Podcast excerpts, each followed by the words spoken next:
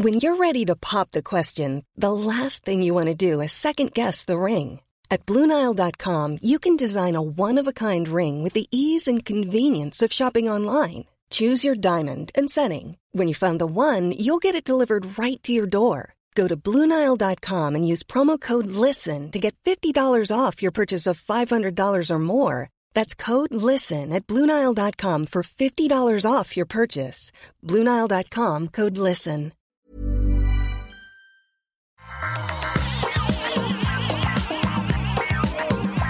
Bonjour à tous et bienvenue sur le rendez-vous tech. Ça y est, euh, c'est la rentrée. Patrick est de retour de vacances. euh, c'est la joie, la fête. Euh, tout le monde est content, tout le monde danse dans la rue parce que c'est enfin la fin de l'été et on peut revenir à la normale, c'est-à-dire des rendez-vous tech toutes les semaines classiques et le boulot normal. Comment ça va Marion? T'es heureuse que l'été se termine presque? Pas tout à fait, mais presque.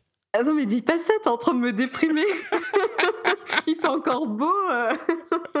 non, c'est la fin de tes vacances, mais c'est pas encore tout à fait la fin de l'été. On va Ah encore bon? profiter un petit peu.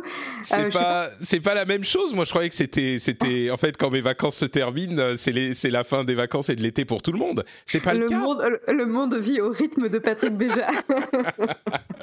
Bon, en tout cas, je suis très heureux d'être de retour euh, pour euh, le rendez-vous tech qui vous résume l'actualité tech, internet et gadgets toutes les semaines.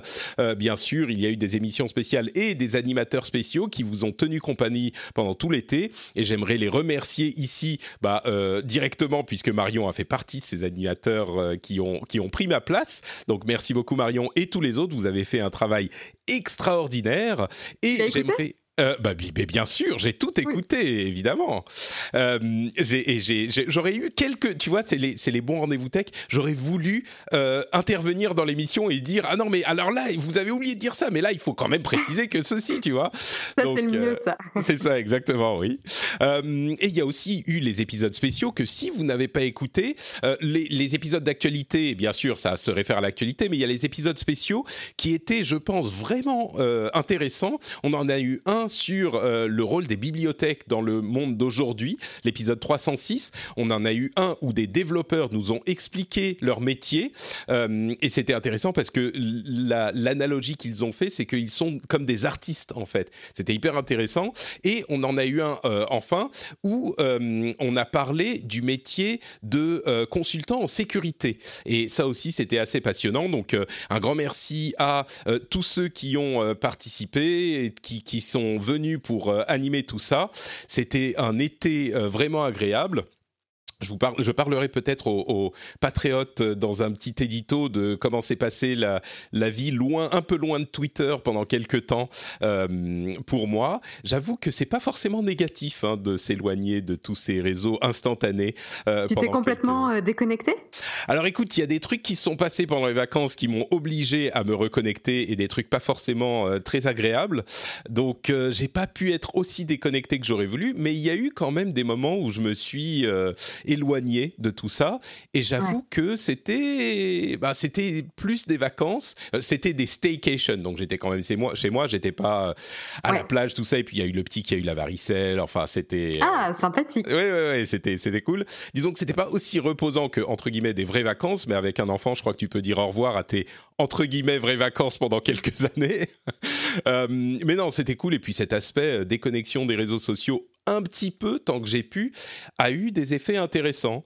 Euh, le fait de se rendre compte, par exemple, que l'immédiateté de, l'importance de l'immédiateté est pas aussi grande qu'on pourrait le penser. Et hum, ça, c'est un truc qu'on voit pas forcément quand on a le, le- le- la tête dans le, gui- sur le guidon euh, et qu'on est au quotidien euh, sur euh, tous les trucs qui, qui se passent au quotidien, justement. Donc, euh, je crois que c'est pas mal de prendre un peu de recul de temps en temps. Donc, en gros, les vacances, quoi. C'est, ça faisait cinq ans, même plus que j'avais pas pris de vacances, c'était pas mal. Et du coup, est-ce que Voilà. ça t'a encouragé à, à modifier tes habitudes, à réduire les notifications pour éviter d'être tout le temps dans cette immédiateté?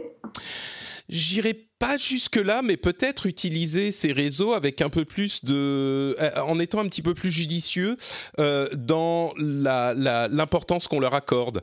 Euh, je le disais depuis quelque temps d'ailleurs, mais j'ai tendance à moins utiliser, même si je trouve que Twitter est hyper important et hyper intéressant, j'ai tendance depuis quelque temps à moins l'utiliser et à préférer des communautés que j'ai plus choisies. Je, parle souvent du Slack des Patriotes, par exemple, qui est le, la communauté des gens qui soutiennent l'émission et j'y trouve beaucoup plus de euh, relations et de discussions saines euh, que je peux en trouver sur Twitter, même si, encore une fois, j'apprécie énormément Twitter, mais j'ai l'impression que chacun de ces outils a sa place. Et cette expérience que j'ai eue m'a confirmé dans cette impression que j'avais depuis un moment que euh, il faut savoir bien utiliser Twitter pour ne pas le laisser nous bouffer un petit peu. Euh, mm. Et, j'avais peut-être tendance, même si je m'en éloignais de cette utilisation, de ce type d'utilisation depuis quelque temps, j'avais tendance à encore euh, lui laisser trop de place. Et je crois que ça m'a aidé à prendre ce, recul un petit peu plus qu'avant. Donc, euh, c'est pas que je vais pas utiliser Twitter, au contraire, c'est un outil que j'adore, c'est mon réseau social préféré. Mais. Donc, ah, c'est intéressant euh, voir comment on évolue, enfin notre rapport aux réseaux sociaux et, aux différents services qu'on utilise euh, évolue. Bah, en fait, c'est quelque chose qui est hyper important, je crois, à comprendre. Euh, c'est des outils qui sont encore relativement jeunes, qui ont une influence hyper importante sur notre vie euh, sociale, mentale même, et euh, la société. Et c'est des outils qu'on apprend à utiliser. quoi. C'est normal euh, d'une certaine manière. On va en reparler peut-être un petit peu dans, dans l'émission c'est normal qu'on sache pas vraiment les utiliser encore parce qu'ils modifient tellement nos comportements qu'il faut le temps de les apprivoiser. Et, là, c'est un petit peu le processus qui est en train de euh, prendre place pour nous ou tous en tant qu'individuels et puis pour la société dans son ensemble. J'espère qu'on en ressortira avec quelque chose de maîtrisé, mais euh, ça prend des années, c'est normal, et, et, on est tous dans ce processus. Je suis sûr que toi, tu as modifié la manière dont tu utilises tes réseaux sociaux et les réseaux sociaux que tu utilises au cours des années aussi. Oui, complètement. Et euh, mais que ce soit d'un point de vue euh, même personnel ou, professionnel, puisque du coup même euh, au niveau professionnel, tu utilises des outils au quotidien du type Slack, Trello, etc. Donc tu reçois des notifications. Et en fait, c'est intéressant de voir l'évolution bah, personnelle et professionnelle. Par exemple, je, je, vais partager une petite expérience. quand tu rejoins la boîte Alan, je travaille chez Alan, qui est une assurtech. et ben en fait, il y a tout un processus qui dit comment désactiver les notifications ou comment les paramétrer pour respecter euh, les horaires euh, de travail et, respecter ta vie privée aussi euh, et pour pas venir te perturber en dehors, en dehors des horaires et, pouvoir te laisser des espaces de concentration aussi. Genre quand on te parle sur Slack, ce n'est pas obligatoire de répondre dans la seconde. Tu dois pas être esclave de tes notifications même sur Slack. Mmh. Donc du coup, on a des petites règles de respect et de communication pour pouvoir respecter les espaces de concentration de chacun. et et ne pas être juste euh, sur l'immédiateté. C'est vraiment ça. Je crois que c'est la leçon que j'en retire aussi, cette question d'immédiateté et de l'importance disproportionnée qu'on accorde à euh, cette immédiateté. On a l'impression qu'il faut qu'on réponde à tout tout le temps et que et, et je crois que c'est ça que nous apprend aussi un petit peu le recul. Donc euh, Bon, j'en parlerai peut-être un petit peu plus dans un édito pour les, pour les patriotes. On verra comment ça se passe. Mais en attendant, bah, on va plonger dans la vraie euh, tech des gadgets et on va parler du Galaxy Note 10 et 10 Plus qui ont été annoncés euh, il y a quelques jours de ça, une petite semaine. Euh, avant ça, bien sûr, je vais remercier très chaleureusement les patriotes qui soutiennent l'émission financièrement, qui sont peut-être aussi en vacances, mais qui sont quand même présents, notamment Marvelou, Eric EMK, Mentals.fr, Antoine, Frédéric Tessier, Jonathan Debrower et Adine Peck ou Pêche. Euh, merci à vous tous et à tous ceux qui choisissent de soutenir l'émission. Vous êtes le, la vie de l'immédiateté de cette émission. Euh, bon, toutes les semaines, euh, ça va. C'est pas c'est pas non plus le mode Twitter, donc on va dire que c'est le bon rythme toutes les semaines. On en est satisfait. Merci à vous tous. Et si vous aussi vous souhaitez soutenir l'émission, et eh ben c'est sur patreon.com/rdvtech. Vous le savez, on en parlera un petit peu plus tard dans l'émission. Alors. Des téléphones mobiles euh, qui sont d'une forme et d'une fonctionnalité parfaite. Est-ce que on peut en rêver et est-ce que Samsung l'a fait? Je crois que euh, franchement avec le Galaxy Note 10 et 10 Plus, on commence un petit peu à s'en approcher. On dit à chaque fois qu'un nouveau téléphone sort, euh, ah bah c'est des, petites évolutions par rapport à ce qui s'est fait avant là, on a eu tellement, enfin, euh, euh, on a tellement de petites évolutions qu'au bout d'un moment, ça commence à devenir quelque chose de, de, presque parfait. Et j'ai l'impression que l'idéal du format actuel des téléphones mobiles, ben, on est un petit peu en train de l'atteindre. Euh, le Note 10 et le Note 10 Plus. Alors c'est nouveau dans la, dans la gamme Note d'en avoir deux parce que euh, ce qui est intéressant c'est que les, les, Notes étaient toujours les téléphones, alors avec stylet mais surtout qui avait un immense écran. Euh, C'était les initiateurs ou dans la vague des initiateurs des phablettes à l'époque et aujourd'hui tous les téléphones sont tellement immenses que bah, ils ont créé un Note 10 qui est plus petit que le Note, Note 10 Plus. Donc ils sont allés dans l'autre sens mais euh, ils ont des fonctionnalités assez intéressantes. D'une part l'écran et euh, fait vraiment toute la surface et de manière encore plus convaincante que pour les autres téléphones, je trouve. Il a juste un petit, vous savez comme c'est, euh, il y a certains téléphones qui le font déjà et notamment le Infinity O Display, c'est-à-dire qu'il y a juste un petit trou euh, pour la caméra frontale pour faire les selfies. Et eh bien là, c'est un petit trou au milieu de l'écran qui est minimal et qui est vraiment le, seul, comment dire, la seule entorse à euh, l'intégralité de euh, l'écran sur euh, la face avant. Mais il y a aussi d'autres choses. Alors il y a le S Pen qui a une sorte de tracking de mouvement qui fait que vous pouvez faire des, mouvements dans les airs avec le stylet et le téléphone va reconnaître les mouvements et faire des fonctions, enfin faire des, des, actions en fonction de ce que vous faites. ça a l'air d'être un petit peu gadget, mais c'est intéressant quand même. Et puis il y a un mode DeX qui est amélioré. Alors pour ceux qui ne s'en souviennent pas, le mode DeX, c'est un mode qui permettait de connecter le téléphone à un clavier souris écran et de s'en servir sur euh, enfin de cette manière avec ces interfaces pour remplacer un petit peu l'ordinateur. Et ben là, c'est amélioré avec euh, une possibilité de le brancher sur euh, un écran d'ordinateur à travers l'ordinateur lui-même. C'est-à-dire que, alors si vous avez un portable, peut-être que vous allez vouloir utiliser votre portable plutôt, mais il y a des applications sur euh, Mac et PC qui vous permettent d'accéder à euh, l'interface DeX de votre téléphone en branchant le euh, téléphone par USB sur votre téléphone. Donc il va s'afficher comme une application et c'est l'intérieur de votre téléphone. Donc si vous voulez l'utiliser pour centraliser toute votre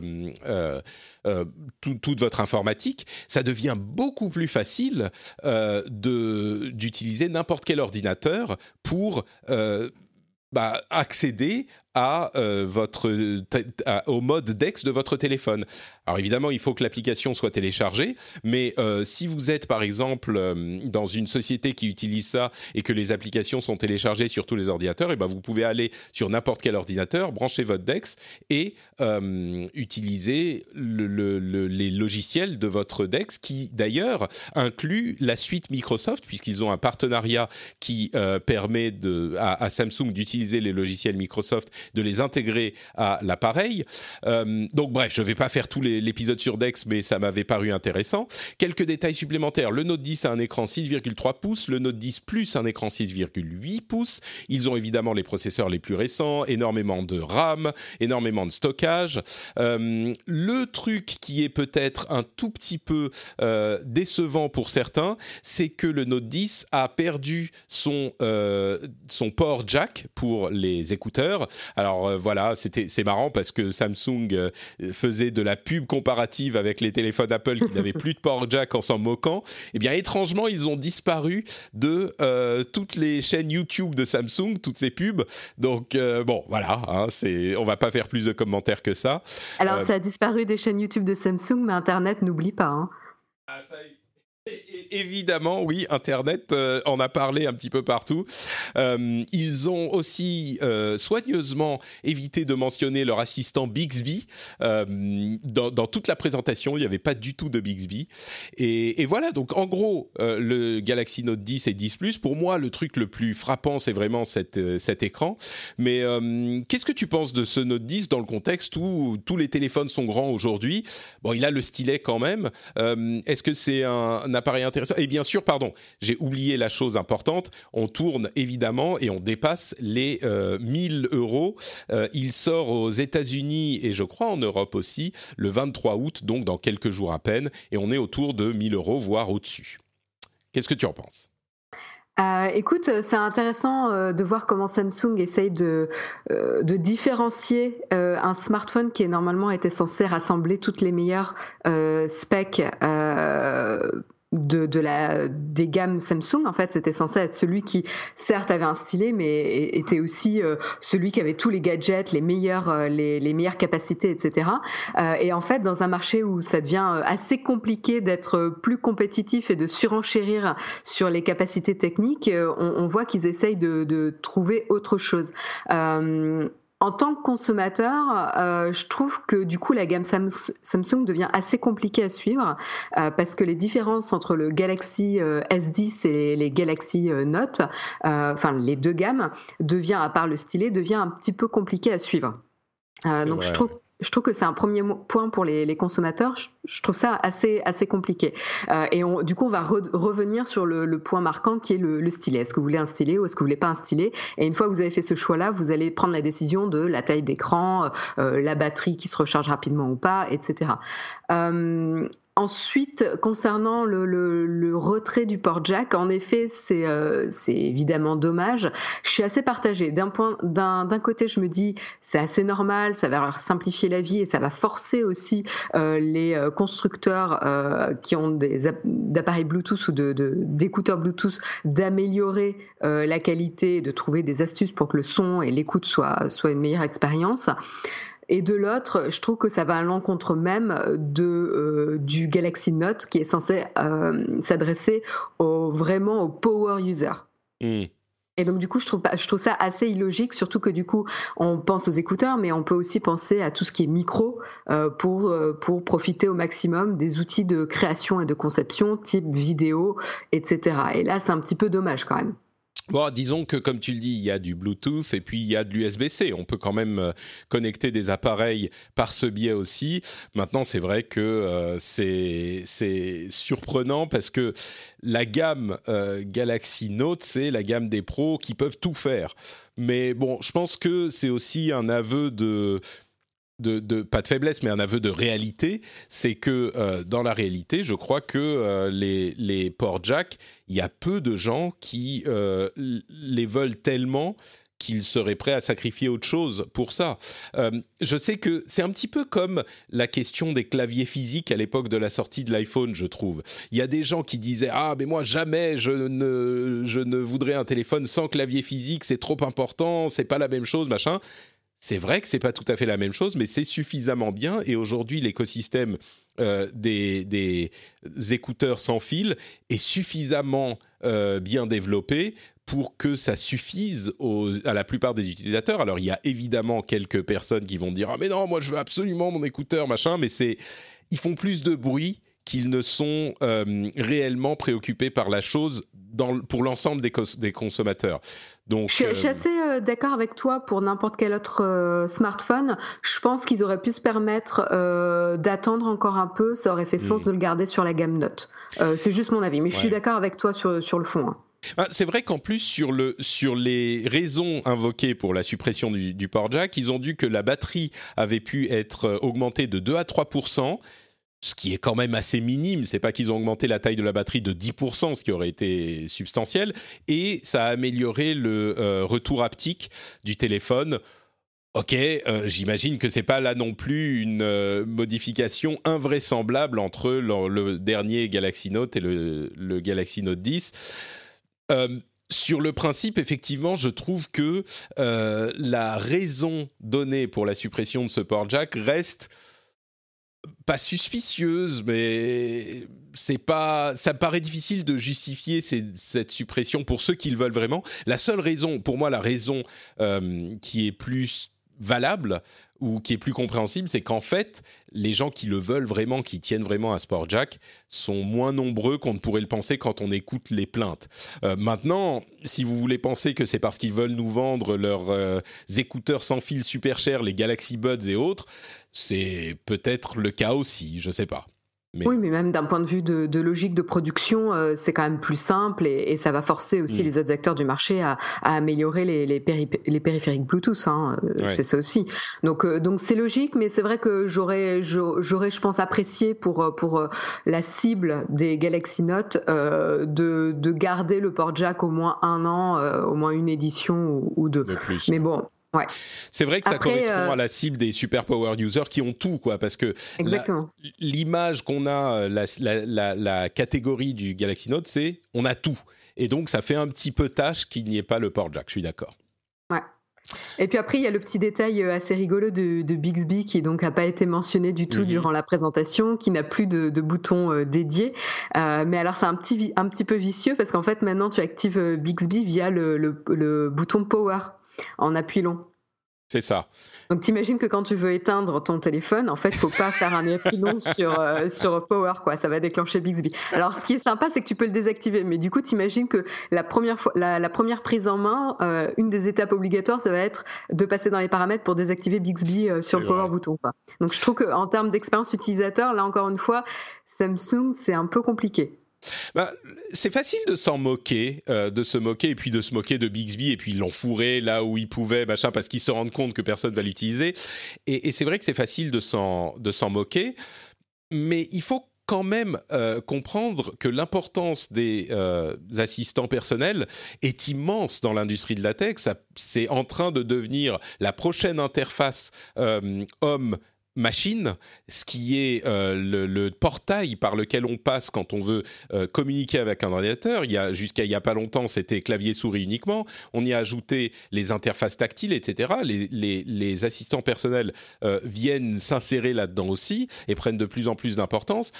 Et donc, il était important pour Samsung d'essayer quelque chose. Ils sont arrivés plus tard, ils sont, ils sont peut-être, ils n'ont pas assez de poids dans l'industrie pour imposer Bixby, ok, mais euh, moi, je ne vais pas me moquer d'eux pour euh, leur, le fait d'avoir essayé. Euh, c'est une, technologie qui a potentiellement tellement d'importance que pour moi, il est normal et même judicieux pour Samsung d'avoir essayé. Bon, ils se sont plantés, ok, mais si on n'essaye pas, on ne peut pas réussir. Donc, c'est quand même quelque chose à mentionner, je trouve.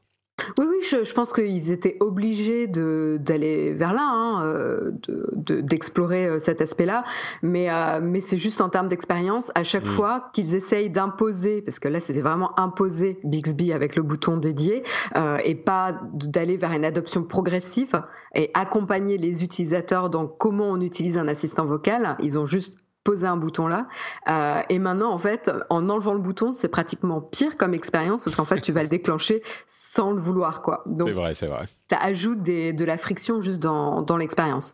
Euh, après, euh, voilà, il y a, y a quand même des différences entre le, le Galaxy Note 10 et le Galaxy Note 10 Plus qui sont quand même à prendre en compte, notamment au niveau de la recharge rapide. Je trouve ça un un petit peu dommage évidemment. Je vois qu'il y a, j'ai regardé un peu les avis sur internet et il y a beaucoup beaucoup de, journalistes qui sont très séduits par le, le plus petit, le Note 10 mais euh, il perd un petit peu l'intérêt, euh, le Note 10, avec euh, de toutes les nouvelles spécificités du type la recharge rapide, le, le, le, 3D Death, l'objectif là qui fait permet de faire du time flight. La, la caméra de profondeur qui fait, qui, qui améliore la c'est ça, qui améliore donc la réalité augmentée, le scanning des, des objets en 3D, ouais.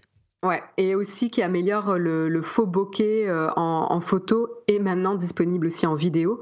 Mmh. Euh, donc voilà, c'est pas encore au point, mais c'est le genre de d'expérimentation et d'exploration qu'on connaît chez Android. Euh, et même si si c'est pas encore parfait, parce que c'est ce qu'on voit hein, dans les dans les premiers tests, c'est un peu dommage de le perdre pour le coup sur le, le Galaxy Note. après, au niveau du stylet, c'est intéressant là les les nouvelles fonctionnalités avec les les, mouvements au niveau du stylet qui fait un peu baguette magique. Là encore, c'est pas au point. c'est ce que j'ai vu d'après les, les, premiers tests. les premiers essais sont pas forcément évidents à prendre en main. et ce qui est intéressant, par contre, c'est que ça va être ouvert aux autres applications qui vont pouvoir développer des, mouvements euh, pour pouvoir euh, manipuler les applications. Ça, euh, moi, je trouve ça très très intéressant. Encore une fois, c'est de l'exploration, donc c'est pas parfait sur cette génération-là, mais c'est assez prometteur pour le futur. Oui, pour ceux qui ne comprennent pas exactement ce dont on parle, donc on a le petit stylet et on peut le, le faire des mouvements avec. Donc, si on fait un petit tourbillon, euh, si on tourne le truc, ça va faire euh, un zoom, euh, je dis n'importe quoi, mais si on fait de, bas en haut, ça va scroller dans une page web, etc. etc. c'est ce genre de choses. Et ça, ça peut être utile notamment lors des présentations, quand vous faites, vous projetez des présentations, vous pouvez switcher de mode photo juste en slidant avec le, stylet, etc. Donc il y a des choses assez intéressantes. Ouais, ça fait télécommande, quoi. le, le problème, évidemment, c'est que c'est une base d'utilisation relativement réduite par rapport à l'ensemble des téléphones du monde. Donc il est peu probable que les développeurs se consacrent, consacrent du temps de développement pour un, euh, une fonctionnalité qui est tellement euh, spécifique à ces utilisateurs-là. Mais bon, c'est quand même une expérimentation intéressante. Donc voilà pour le Galaxy Note 10 et 10 Plus. Euh, c'est certainement un appareil à considérer si vous voulez euh, du très haut de gamme euh, sur Android. il y a évidemment d'autres choix, mais celui-là est, comme toujours, comme chaque année depuis quelques années, l'un des candidats à prendre en compte.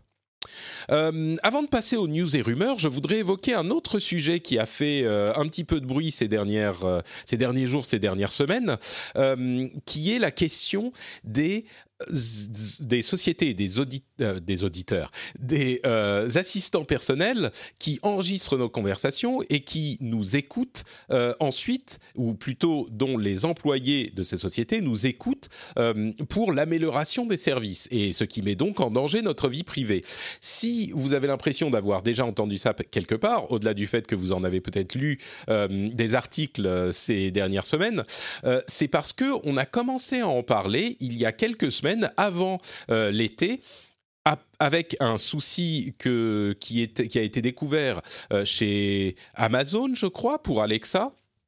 Euh, qui écoutait donc Amazon avait des employés qui écoutaient les enregistrements créés par les utilisateurs qui déclenchaient leurs assistants personnels et euh, qui les écoutait avec des informations personnelles identifiables attachées à ces enregistrements. C'est-à-dire qu'il y avait euh, peut-être pas directement les noms des utilisateurs, encore que je me souviens plus exactement, mais c'est des choses qui euh, pouvaient très facilement permettre d'identifier les utilisateurs. Je crois d'ailleurs qu'il y avait au moins les numéros uniques d'utilisateurs et peut-être même les noms et, prénoms dans le cas d'Amazon. Et dans ce cas-là, dans ce contexte, la presse a euh, explorer la manière dont euh, se faisaient ces écoutes chez tous les différents euh, assistants personnels et les sociétés qui, fabriquent ces assistants personnels. Et on s'était rendu compte que dans le cas d'Amazon, c'était particulièrement préoccupant parce qu'il y avait ces informations personnelles. Mais chez les autres, c'était mieux géré et notamment chez Apple, ces enregistrements étaient bien présents et étaient écoutés. Évidemment, euh, il faut préciser, la raison pour laquelle on écoute ces enregistrements, c'est que c'est nécessaire pour améliorer le fonctionnement et la compréhension de ces outils. Euh, c'est comme ça que fonctionne l'intelligence artificielle et le machine learning. Il faut améliorer en disant aux euh, machines, vous pouvez d'ailleurs aller écouter l'épisode spécial sur le machine learning qu'on a fait il y a quelques temps, donc on dit aux machines, ça c'est ça, ça c'est ça, quand ils n'ont pas compris. Et, donc, c'est nécessaire pour les améliorer. Apple euh, faisait ça sans attacher les informations personnelles aux extraits audio qui étaient euh, écoutés par les euh, personnes qui devaient améliorer la compréhension. Et donc, moi, ma conclusion, c'était bon, bah oui, il faut les, les écouter. si on n'a pas les informations personnelles, ça va, c'est pas trop gênant je ne sais pas pourquoi exactement, euh, plusieurs semaines, voire deux mois après qu'on ait eu ces informations, euh, il y a eu, à vrai dire, je sais pourquoi, c'était un article de la BBC, je crois, ou du Guardian, euh, qui a ressorti exactement la même histoire, avec un ton un petit peu plus dramatique et qui pointait du doigt les sociétés qui faisaient écouter ces extraits sans information personnelle attachée en disant ah ben ils écoutent quand même ce que vous dites donc euh, c'est inacceptable.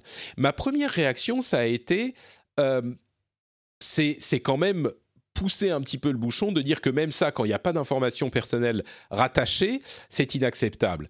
Je pense que s'il n'y a pas d'informations personnelles, ça va, même si il y a une chance sur mille euh, ou sur un million que la personne reconnaisse effectivement de qui il s'agit et sache qui il s'agit. Bon, si c'est une personne qui est un petit peu publique, peut-être que c'est plus probable, mais il n'empêche.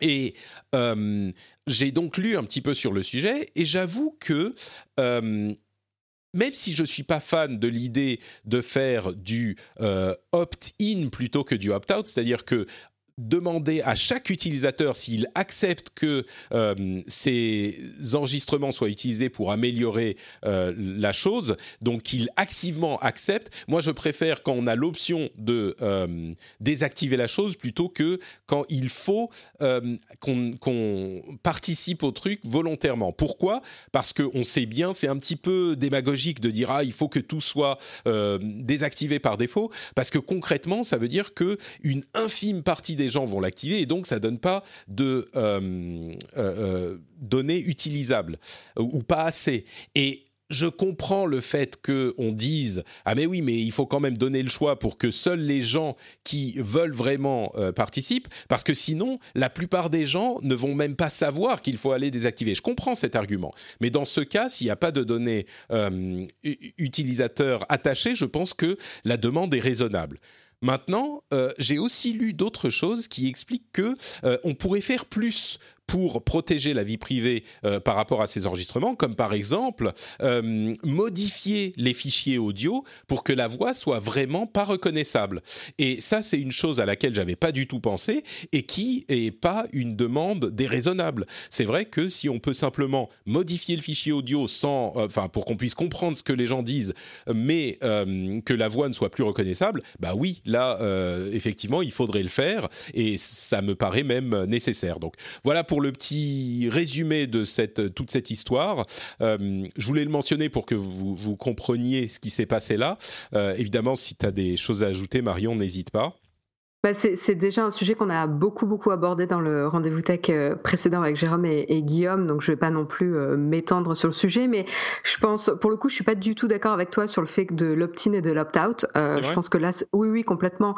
Il y a, enfin, beaucoup beaucoup de tout temps, on a toujours utilisé de l'opt-in pour ce, enfin, on a souvent utilisé de l'opt-in pour, euh, pour recueillir et, et demander l'accord des personnes pour participer au programme d'amélioration. Il n'y a qu'à voir à chaque mise à jour de macOS, par exemple, euh, à chaque fois dans l'étape où tu redémarres l'ordinateur, tu as une case à cocher euh, qui te demande où tu peux directement euh, lire. Donc ça c'est assez facile. Bon là, euh, là pour le coup, je pense que c'est de l'opt-out, mais en tout cas on te le présente quoi. Euh, tu vois au redémarrage. T'as pas besoin toi-même proactivement d'aller dans les réglages pour le désactiver. Donc ça, je trouve que, je trouve que c'est bien. Je te, je te, pose la question, excuse-moi. Si l'écoute des enregistrements d'appels aux assistants personnels était inclus dans ces 50 pages de trucs que tu acceptes quand tu dis voulez-vous participer à l'amélioration de, de du système d'exploitation, tu coches oui ou tu ne décoches pas, et c'est inclus là-dedans, ça tirait? Si c'est un truc à cocher pour tout? Euh, oui, tant que, tant que c'est clairement euh, dit, qu'est-ce que ça implique de participer euh, au, programme d'amélioration? D'accord. Que ça veut dire qu'on envoie des, des, extraits, des extraits audio, des conversations, etc. Je pense que en effet, là où c'est plus malin, c'est de voir comment on peut plus améliorer la confidentialité des données, et notamment, donc ça passe par l'anonymisation du genre de la voix euh, qu'on entend. Donc du coup, on ne peut pas reconnaître euh, qui est la personne. Et ça, je pense qu'en effet, c'est essentiel et je pense que ça sera bien d'améliorer dans ce sens-là. Et à la fois le temps de conservation des données. et ça, il y a le règlement de la protection générale de la protection des données, le RGPD en tout cas, qui a mis des, des accents là-dessus. Et je pense que là, pour le coup, Apple, Amazon, Google n'étaient pas forcément en accord avec le RGPD jusqu'à aujourd'hui. Donc je pense que aussi ça a joué sur pourquoi on a tant parlé euh, cette année de ça alors que c'est pas nouveau. Hmm. C'est vrai que Apple, on, a découvert qu'il conservait les données avec euh, données identifiables pendant six mois, si je ne m'abuse. Euh, alors, je ne sais pas si c'est en accord avec le RGPD, les six mois, mais ce qui est sûr, c'est qu'on ne savait pas, surtout pour une société qui se vante de protéger votre vie privée, on ne savait pas qu'il les gardait six mois et avec les, données identifiantes. Donc, ça, c'est assez problématique. on est d'accord. Mais euh, donc voilà, donc il y a le temps de conservation des données, le, la, la, capacité ou pas de d'identifier ou de reconnaître la voix, qui je pense est importante. Euh, mais en effet, euh, après sur le, le, fond, je je suis d'accord. Hein, je pense que c'est important qu'on qu'on puisse quand même récolter des données pour améliorer les services. Hein, sinon, enfin c'est ce qui existe depuis tout le temps où on a créé des services. Euh, maintenant, il faut le faire avec le respect de la confidentialité des, des, données des utilisateurs. Et je pense que c'est là, avec le, le RGPD, que ça a remis en lumière comment euh, on exploite les données des utilisateurs euh, sur ces assistants vocaux, tout simplement. Après, il y a aussi l'effet euh, c'est l'été et il n'y a pas beaucoup de sujets. et donc les sujets sensationnels, c'est pas mal aussi. ouais, je crois qu'il y avait un petit peu de ça aussi. Bon. Mais c'est important, c'est important qu'on en parle. Tout à fait. Bon, bah, le topo est fait et tu sais il y a une autre chose qui est absolument sensationnelle. Est-ce que tu peux imaginer ce dont je vais parler maintenant? As a person with a very deep voice, I'm hired all the time for advertising campaigns. But a deep voice doesn't sell B2B, and advertising on the wrong platform doesn't sell B2B either. That's why if you're a B2B marketer, you should use LinkedIn ads. LinkedIn has the targeting capabilities to help you reach the world's largest professional audience. That's right, over 70 million decision makers all in one place. All the big wigs, then medium wigs, also small wigs who are on the path to becoming big wigs. Okay, that's enough about wigs. LinkedIn ads allows you to focus on getting your B2B message to the right people. So, does that mean you should use ads on LinkedIn instead of hiring me, the man with the deepest voice in the world? Yes. Yes, it does. Get started today and see why LinkedIn is the place to be to be. We'll even give you a $100 credit on your next campaign. Go to linkedin.com slash results to claim your credit. That's linkedin.com slash results. Terms and conditions apply. Non, vas-y, je te laisse faire la surprise. eh bien, écoute, je vais parler des patriotes qui soutiennent le rendez-vous tech. Ils sont sensationnels et formidables parce qu'ils permettent à l'émission d'être financée.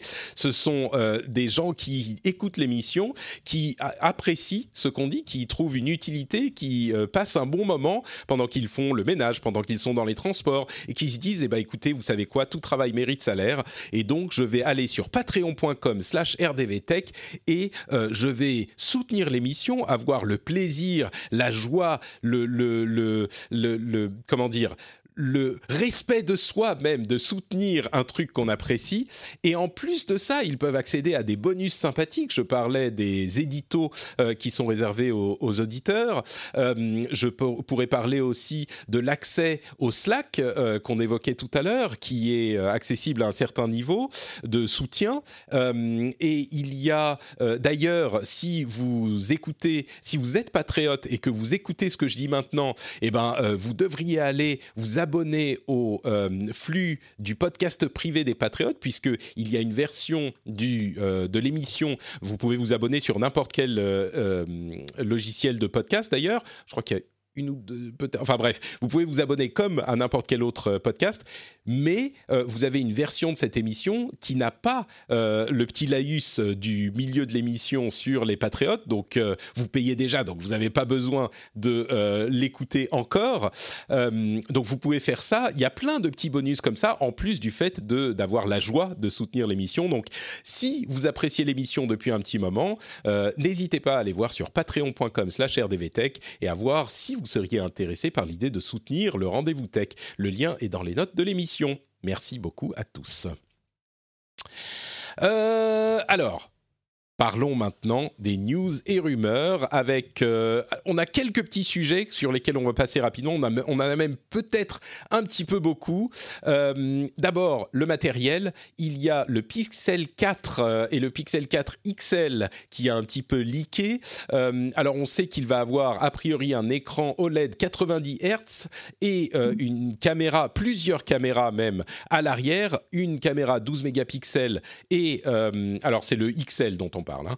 et euh, une caméra téléphoto 16 mégapixels et d'autres choses en plus. Donc ça, c'est euh, et peut-être même un accessoire euh, qui le transformerait en, appareil photo réflexe quasiment. Donc ça, c'est le Pixel 4 qui devrait arriver bientôt. Et pour l'iPhone, il y a des rumeurs sur un iPhone Pro. Donc peut-être un iPhone Pro avec, qui sait, un port USB-C possiblement. Et ça, ça serait pour 2019. Et pour 2020, peut-être, alors ça c'est beaucoup plus rumoreux, euh, un, iPhone, un iPad pliable en 2020 et un iPhone pliable en 2021, ça, ça me paraît un petit peu euh, moins crédible, on va dire. Quelque chose qui te plaît là-dedans? Euh, je prendrai les rumeurs que les dernières rumeurs que tu viens de mentionner avec des grosses pincettes. Oui, on est d'accord, on est d'accord. Mais un iPhone Pro cette année, peut-être, ça commence à compliquer la gamme quand même. Hein. mais bon, quand, on a moins d'innovation de, révolutionnaire, euh, on fait comme euh, Samsung et Apple et les autres, euh, on fait des choses, on divise les gammes pour mieux cibler les utilisateurs peut-être. Euh, une euh, annonce de Twitter qui pourrait très bientôt euh, permettre aux utilisateurs de suivre les, des centres d'intérêt, ou plutôt des intérêts, en plus des utilisateurs. Moi, c'est une idée qui me paraît hyper attrayante.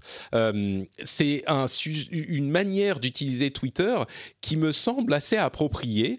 ils vont commencer avec des différents sports, ou peut-être même juste le sport, quand on aime le sport, et donc ça ferait une timeline différente euh, pour différents sujets. Donc si on aime le sport, on va dire, moi j'aime, euh, dans, dans, mon cas, bon, c'est pas encore euh, possible, hein, ils vont commencer uniquement avec le sport, mais on pourrait imaginer un Twitter où je dirais, bah, moi j'aime les jeux vidéo, la tech et les podcasts, et ça me ferait des petits flux en plus par sujet. Je trouve que le, le alors, à savoir comment ils vont réussir à construire ces flux, euh, il va y avoir beaucoup d'intelligence artificielle évidemment, et euh, on va espérer que ça soit moins pollué par des gens qui essayent de euh, bidouiller pour être présents là où ils devraient pas être ou moins toxiques. Mais ça, à la limite, c'est un autre sujet qui est déjà présent sur Twitter de toute façon. Mais suivre des sujets euh, qui nous intéressent plutôt que des personnes, euh, moi, ça me paraît être une idée intéressante. D'une part, parce que Twitter est de fait un outil pour euh, se tenir informé de différentes choses,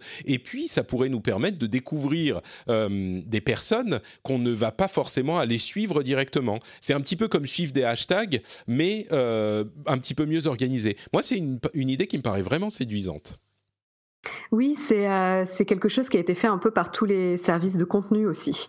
Euh, c'est-à-dire on, on change le, paradigme de euh, on suit les personnes, les créateurs de contenu ou les, personnes, et on shift vers on suit des, des, styles de musique, on va suivre des centres d'intérêt. Donc on l'a sur Spotify, on l'a sur YouTube, on l'a même sur des applications d'information type Flipboard ou, ou Apple News, etc.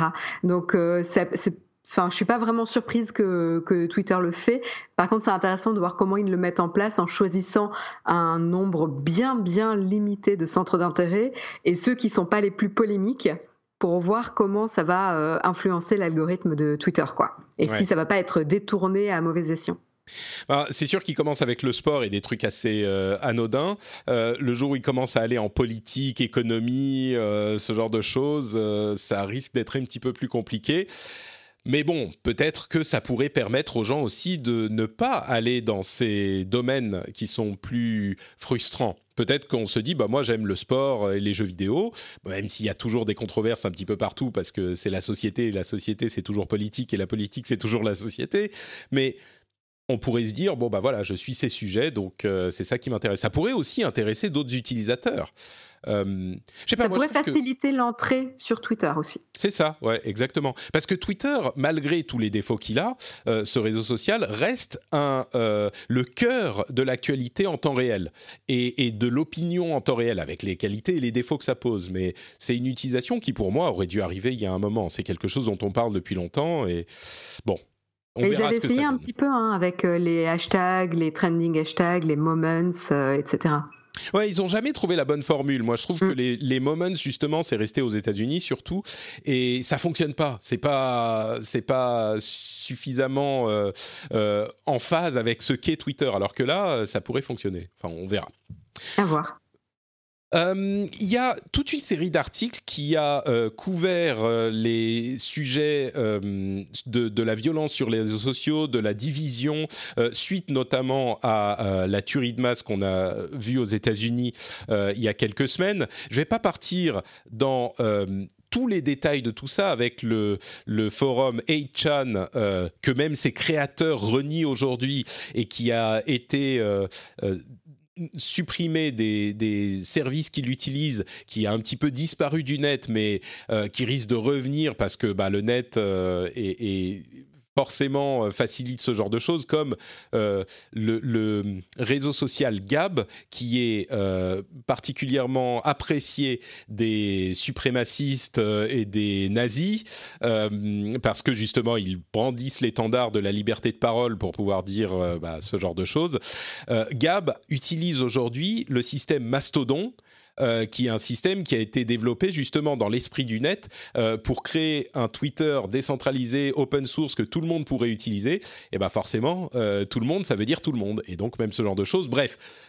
Le forum 8chan était particulièrement toxique, mais ça a donné lieu euh, notamment à euh, un commentaire que j'ai trouvé particulièrement intéressant euh, de René Diresta qui a été reproduit dans un article du New York Times où il parlait de, du suicide de Epstein. Si vous connaissez pas toute cette histoire, je vais pas rentrer dans les détails, mais il y a eu une, guerre des hashtags qui s'est développée autour de ça en disant d'un côté c'est de la faute de Trump et de l'autre côté c'est de la faute des Clinton les deux ne se parlent pas, ne se comprennent pas, évidemment, euh, sont toxiques au possible. Ce qu'elle disait, René, était hyper intéressant et c'est une manière, c'est à ça que je voulais en venir, c'est une manière de voir le rôle des médias euh, dans ce genre de problème à laquelle j'avais pas vraiment pensé, euh, qui est les choix qu'ont les médias dans ce genre de polémique.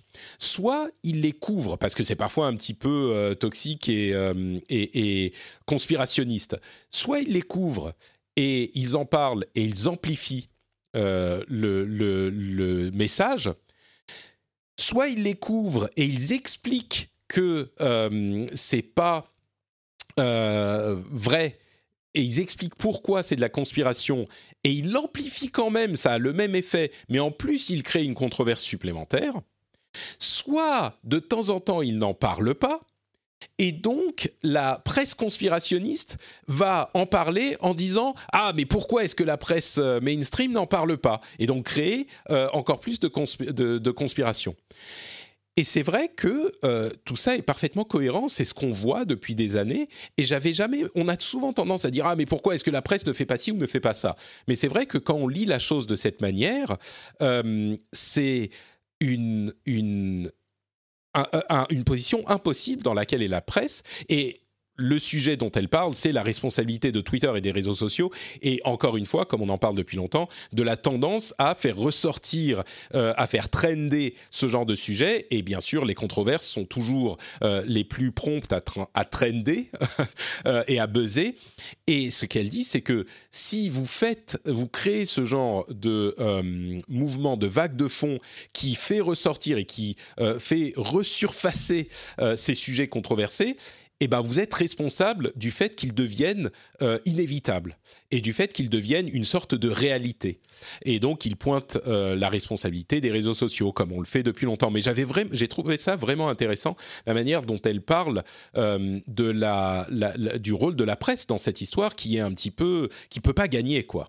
Donc L'article, l'article était vraiment très très intéressant. Je suis tout à fait d'accord avec toi et, euh, et, ça pose la question aussi de qu'est-ce qui se passe, sur quoi tu tombes quand tu cherches sur Internet ou sur euh, les réseaux sociaux euh, à propos d'un, d'un sujet, un hashtag que tu as vu passer. Euh, est-ce que tu vas tomber sur les derniers tweets ou les derniers messages qui vont parler de, avec un angle conspirationniste? Ou est-ce que tu vas avoir mis en avant, comme l'a fait à un moment donné Facebook, une source de confiance qui va traiter du phénomène euh, et expliquer le phénomène plutôt que de pencher pour euh, l'un ou pour l'autre quoi. Mm. Euh, et, c'est ce qu'avait essayé de mettre en place Facebook justement en mettant en avant des, des, sources de confiance. des rédacteurs confirmés, enfin des, journalistes confirmés, etc. Mais c'est pas un sujet facile.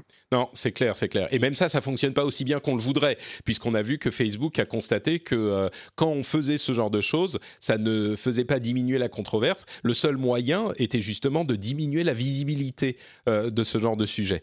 Et c'est pour oui, ça en fait, parle. C'est ça. C'est euh, tu as les trois phénomènes. C'est est-ce que tu en parles, mais du coup tu vas augmenter le nombre de posts liés au, au hashtag ou au sujet. est-ce que tu n'en parles pas, mais donc dans ce cas, les autres, l'autre partie va le prendre répondre et dire finalement il y a une autre polémique parce qu'on ignore ce sujet volontairement. Mm. et donc c'est, vous voyez, le parti politique, etc., ne souhaite pas en parler. Donc c'est encore une fois, il... ouais, c'est ce que tu dis, la presse est dans une situation, situation compliquée. Ouais. Euh, deux, petits, deux petites choses que j'ajoute euh, sur ce sujet parce que c'est lié. Euh, il y a une application qui s'appelle Squad qui est assez intéressante, qui est une application qui permet de, de partager son écran de smartphone avec des amis. Alors ça peut poser des problèmes aussi, mais ils ont lancé euh, l'application avec une vision qui est hyper euh, pro vie privée et protection avant tout. Euh, alors ils ont moins de 500 000 utilisateurs aujourd'hui, donc ils sont encore relativement petits, mais c'est intéressant de voir que avec cette intention de protéger la vie privée avant tout, ils ont réussi à créer une communauté qui, est, qui se sent relativement à l'aise et qui est principalement constituée de euh, d'adolescentes, de jeunes adolescentes, qui sont évidemment, on le sait, euh, des cibles privilégiées sur les euh, réseaux et les, les applications traditionnelles.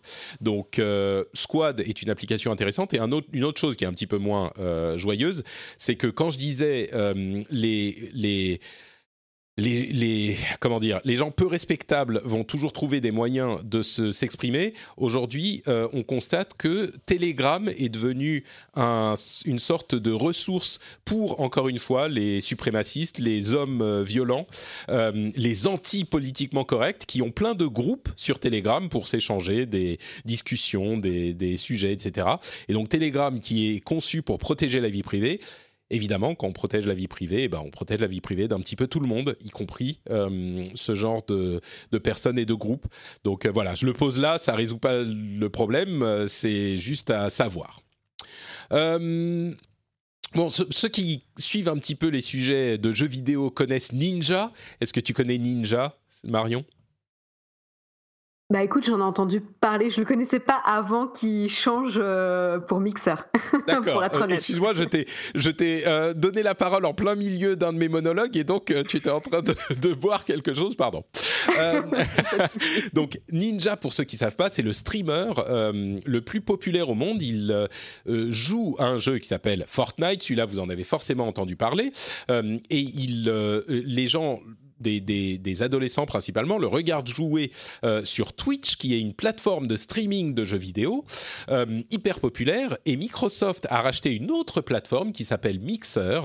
Et euh, ils essayent de concurrencer Twitch, mais évidemment, ils ont du mal puisque Twitch est complètement dominante. Et eh bien, ce qu'ils ont fait, c'est que ils sont allés voir Ninja, qui s'appelle de son vrai nom Tyler Blevins, et ils lui ont, on imagine, on n'a pas la confirmation, mais donné beaucoup, beaucoup, beaucoup d'argent pour qu'il devienne streamer sur, euh, sur Mixer exclusivement. Et donc, il a quitté Twitch. Ça a donné lieu à tout un tas de choses dont on pourrait parler, mais c'est pas forcément hyper intéressant. Euh, ce qui est intéressant, c'est que euh, donc on a ce phénomène où désormais les sociétés et les services s'arrachent des personnalités pour euh, essayer de gagner en popularité. Et les rumeurs, alors on ne sait pas du tout si c'est vrai, mais les rumeurs parlent de 50 millions euh, de dollars donnés à Ninja pour qu'il vienne sur Mixer. Alors on pense que c'est un deal qui couvre plusieurs années, hein, donc euh, c'est pas juste pour streamer deux fois. Il, il stream maintenant exclusivement sur Mixer pendant de, des années, mais on parle de 50 millions de dollars. Donc c'est vraiment intéressant. Alors c'est marrant parce que je suis sûr qu'il y a des gens qui vont dire oh les jeux vidéo haha euh, euh, je, moi aussi je peux jouer à des jeux vidéo. C'est c'est quelque chose de compliqué. D'une part il faut être bon. Ensuite il faut être euh, un vrai il faut être amusant distrayant. Il faut pouvoir streamer des heures et des heures et faire passer un bon moment à vos spectateurs. Donc c'est un vrai boulot. Et c'est pas un boulot facile. Bon lui il, ça se passe très bien pour lui mais c'est vraiment pas un boulot facile. Mais mais oui donc ce genre de somme pour des, des créateurs de contenu contenu, euh, c'est quelque chose qu'on ne pouvait pas imaginer il y a encore quelques années, mais j'imagine que ça va euh, aller en, augmentant, quoi. Je pense que ceux qui rigolaient du streaming de, jeux vidéo, euh, notamment certaines personnes de la télévision, doivent ravaler un petit peu leurs commentaires. Je crois, tu sais, je crois que c'est une question de génération et ils ravalent pas leurs commentaires. Ils disent comment 50 millions pour un type qui joue à des jeux vidéo toute la journée? Ah, mais c'est inacceptable. tu sais, il y a ce genre de euh, de de, de comment dire? De fossé générationnel quoi. C'est comme euh, justement en parlant de Fortnite, Fortnite est le jeu le plus populaire aujourd'hui, comme je disais, vous en avez beaucoup entendu parler, j'en suis sûr. Il y a eu le championnat du monde de Fortnite et un jeune de 16 ans a fini premier, il a gagné 3 millions de dollars et ça a évidemment donné lieu à euh, des, des, des, journalistes qui se pensaient hyper malins en disant euh, "Oh, mais il il a gagné 3 millions de dollars en jouant dans sa chambre à des jeux vidéo. moi aussi je peux jouer à des jeux vidéo, j'aurais dû jouer à des jeux vidéo." Ha ha ha. Ok, bon, je crois que euh, c'est le genre de commentaire. Encore une fois, c'est une question générationnelle. Euh, évidemment, c'est pas comme ça que ça se passe, euh, et c'est quelque chose que ces gens-là ne comprennent pas, donc ils vont pas plus comprendre maintenant, quoi. Je pense que ce qu'ils vont comprendre, c'est quand même l'argent et le potentiel publicitaire et de sponsor qui va, qui est en train d'exploser dans, dans, ce domaine-là. Hein. Oui, oui, ça, effectivement. Le ça serait un peu naïf d'ignorer ça, quoi. C'est sûr, c'est sûr. Euh, et il a eu un million d'abonnés directement le premier jour où il a streamé sur, euh, sur euh, Mixer. je ne sais plus combien il en avait, je crois 17 millions ou 15 millions sur sur Twitch. Je ne veux pas dire de bêtises, mais je crois que c'était dans cette, de cet ordre-là. Donc, bref, voilà pour euh, là, his account has 22 million subscribers, 22 millions d'abonnés. C'est quand même euh, bon, c'est abonné gratuit, mais quand même. Euh, quoi d'autre, quoi d'autre? Huawei a enfin révélé son Harmony OS. Alors les, les problèmes entre Huawei et euh, les États-Unis ne sont pas terminés. On en a suffisamment parlé dans l'émission, donc je ne vais pas vous refaire le topo. Mais son fameux euh, OS qui est prêt, eh bien ils l'ont dévoilé. Il s'appelle Harmony OS euh, et il va être disponible sur une télé Honor, qui est une marque de Huawei, qui arrive, qui est déjà disponible, au moins en Chine, si je ne m'abuse c'est intéressant parce qu'ils commencent avec une télévision, mais ils ont bien sûr euh, annoncé qu'ils pouvaient le déployer sur les téléphones euh, si ça s'avérait nécessaire. C'est ce dont on parlait depuis un moment. Il y a eu des incertitudes sur la nature de l'OS pendant euh, quelques temps. Est-ce que c'était vraiment un OS qu'ils pouvaient utiliser sur un téléphone? Alors, on imagine bien que ça ne sera pas aussi abouti qu'un vrai, entre guillemets, Android, mais visiblement, ils ont un OS qui serait prêt à être déployé sur des téléphones euh, suffisamment pour qu'il soit relativement fonctionnel. On note aussi que euh, face à la guerre commerciale entre les États-Unis et la Chine, euh, le patriotisme de, de, de, la population chinoise a provoqué une une comment dire une augmentation des ventes de Huawei en Chine qui a été plus que significative. Donc bon, voilà, tout va bien pour eux pour le moment en tout cas. Euh, et la Chine est en train de développer leur propre crypto-monnaie. Entre parenthèses, je ne sais pas si vous étiez au courant, mais euh, ils sont euh, à peu près prêts à lancer leur CBDC, qui est leur crypto-monnaie, qui était en test depuis un, petit moment. donc, bon, encore des histoires sur la Chine qui se portent plutôt bien, on va dire. Euh, est-ce que tu as lu ces histoires sur euh, Salto et l'approbation enfin euh, de cette alternative française à, Netflix? Alors oui, j'avais entendu parler de Salto, mais alors j'ai raté, j'ai raté cette, cette information. Eh bien, écoute, tu savais sans doute qu'ils étaient dans les limbes depuis un bon moment. Salto, c'est une société de streaming de vidéos qui a été créée par TF1, M6 et c'est qui les autres? Euh, France Télévisions, voilà, France Télévisions, TF1 et M6. Et en fait, il y avait toute une question d'autorisation nécessaire par les autorités de régulation européennes pour des questions de monopole. Euh, et ils vont, ils ont enfin reçu l'autorisation. Euh, il y a des contraintes assez fortes parce que, euh, évidemment, pour des questions euh, de concurrence, eh ben, ils ne peuvent pas avoir autant de puissance sur Salto et utiliser tout leur contenu euh, disponible sur France TV, M6, CTF1 sur Salto, il y a une séparation qui est faite entre les deux. Euh, donc ça réduit un petit peu leur force de frappe, mais euh, il n'empêche, le euh, lancement a été approuvé et ça arrive en plus à un moment où Netflix commence à perdre un petit peu de, son, de sa superbe et l'arrivée euh, dans certains pays cet automne de Disney Plus qui va être à un prix. Le prix européen a été confirmé parce qu'ils vont tester en, euh, Hollande. Euh, ça sera donc 7 euros pour Disney Plus. Donc ils arriveront en Hollande et dans d'autres pays cet automne et on imagine assez vite après dans le reste de l'Europe et du monde.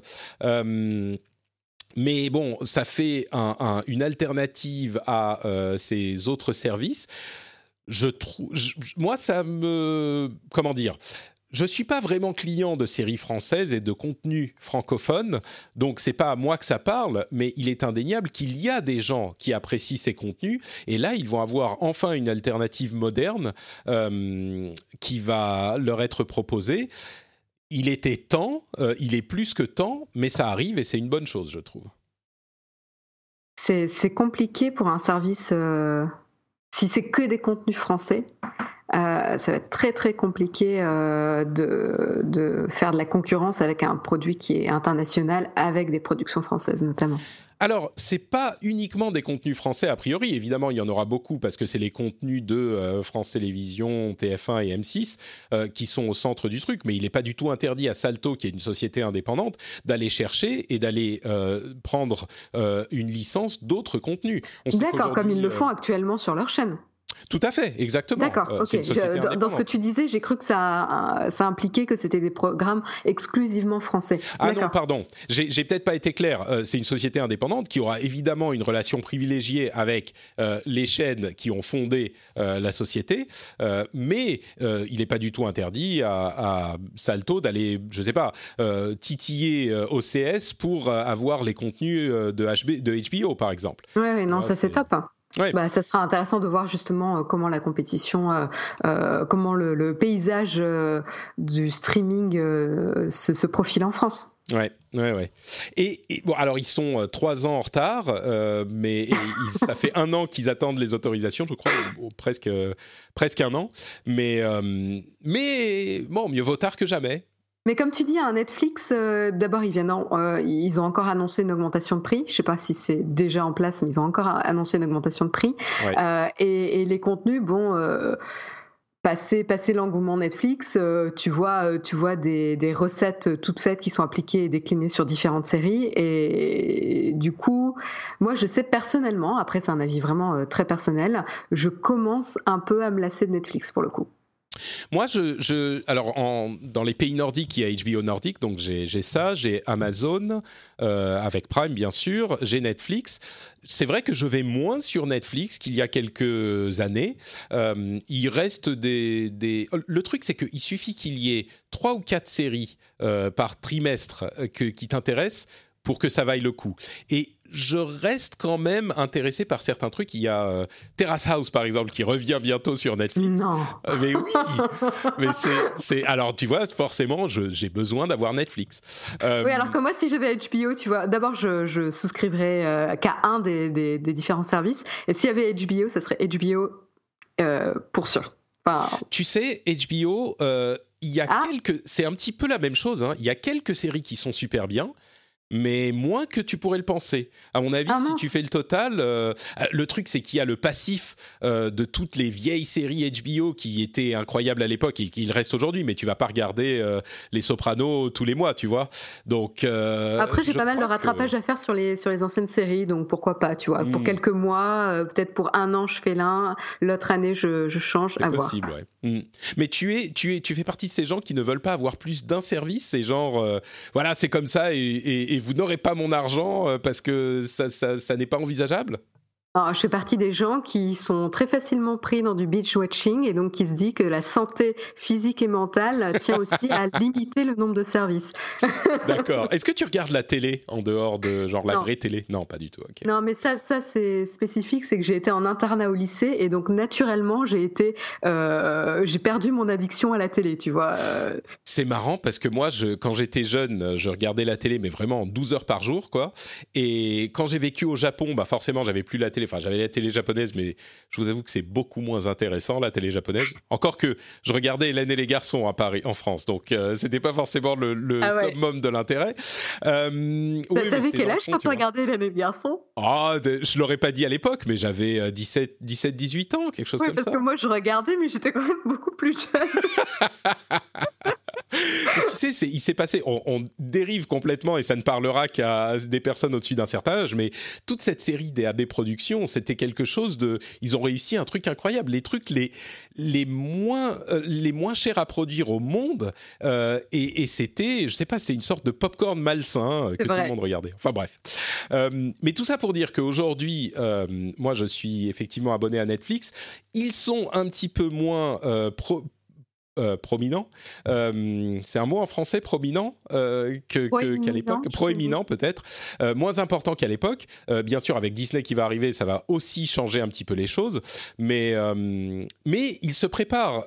Il, il- il y a des, des rapports selon lesquels ils sont en train de- d'a- de- de- d'augmenter le nombre de bureaux qu'ils ont dans le monde. Ils ont une trentaine de bureaux dans le monde, dans des lieux hyper prestigieux. Ils savaient que ça allait arriver, tu vois, ils s'y préparent depuis un moment et, et ils continuent à faire de la production. Et c'est ça qui est important. Il faut produire, produire du contenu parce que c'est le contenu qui va faire que tu vas aller vers tel service ou tel service. Et Netflix est, bien au courant. Alors ensuite, est-ce que tu vas réussir à avoir euh, des hits aussi importants euh, à chaque fois, chaque année Euh, c'est plus difficile à dire. Il y a un truc qui est intéressant avec les séries Netflix et avec ces séries en général, c'est que je dirais euh, une série sur deux passe d'un- d'un- d'un- d'une explosion de popularité incroyable, la première saison, et même moi c'est le cas, à la deuxième saison, je suis même pas sûr de vouloir la regarder. Alors que j'ai adoré la première saison et que ça me laisse un souvenir impérissable, souvent je lance la deuxième saison, je regarde un épisode ou deux et puis je me dis ah bon c'est bon j'ai déjà eu ma, ma dose quoi. Et je sais pas avec pourquoi. quelle, euh, quelle série? Euh, j'ai ah, j'ai pas de, de, de, de nom qui me vient comme ça. Peut-être Mindhunter, là, euh, dont Ah la oui. première série, je l'ai adorée. La deuxième saison vient de sortir. Je vais sans doute la regarder. Mais il y a une disproportion assez étrange entre l'amour que je porte à la première saison et mon envie de voir la seconde, qui est euh, beaucoup plus faible. Donc, euh, je sais pas. Je sais pas pourquoi, et- mais j'ai l'impression que, comme j'ai l'impression que je suis pas le seul dans ce cas. Si c'est votre cas, venez me le dire aussi. C'est pas ton cas, visiblement, Marion. Bah, euh, en fait, euh, je pense qu'on est de plus en plus exigeant. En fait, il y a tellement plus de programmes qu'auparavant. euh, et l'accès est tellement plus facile euh, qu'on consomme plus, mais on n'a pas plus de temps. Donc en fait, on Mhm. doit forcément faire une sélection en fait et, et choisir Ouais. où est-ce qu'on va passer notre temps. Donc typiquement, Mindhunter, euh, c'est pas forcément la série la plus facile à regarder déjà, même si elle est très bien.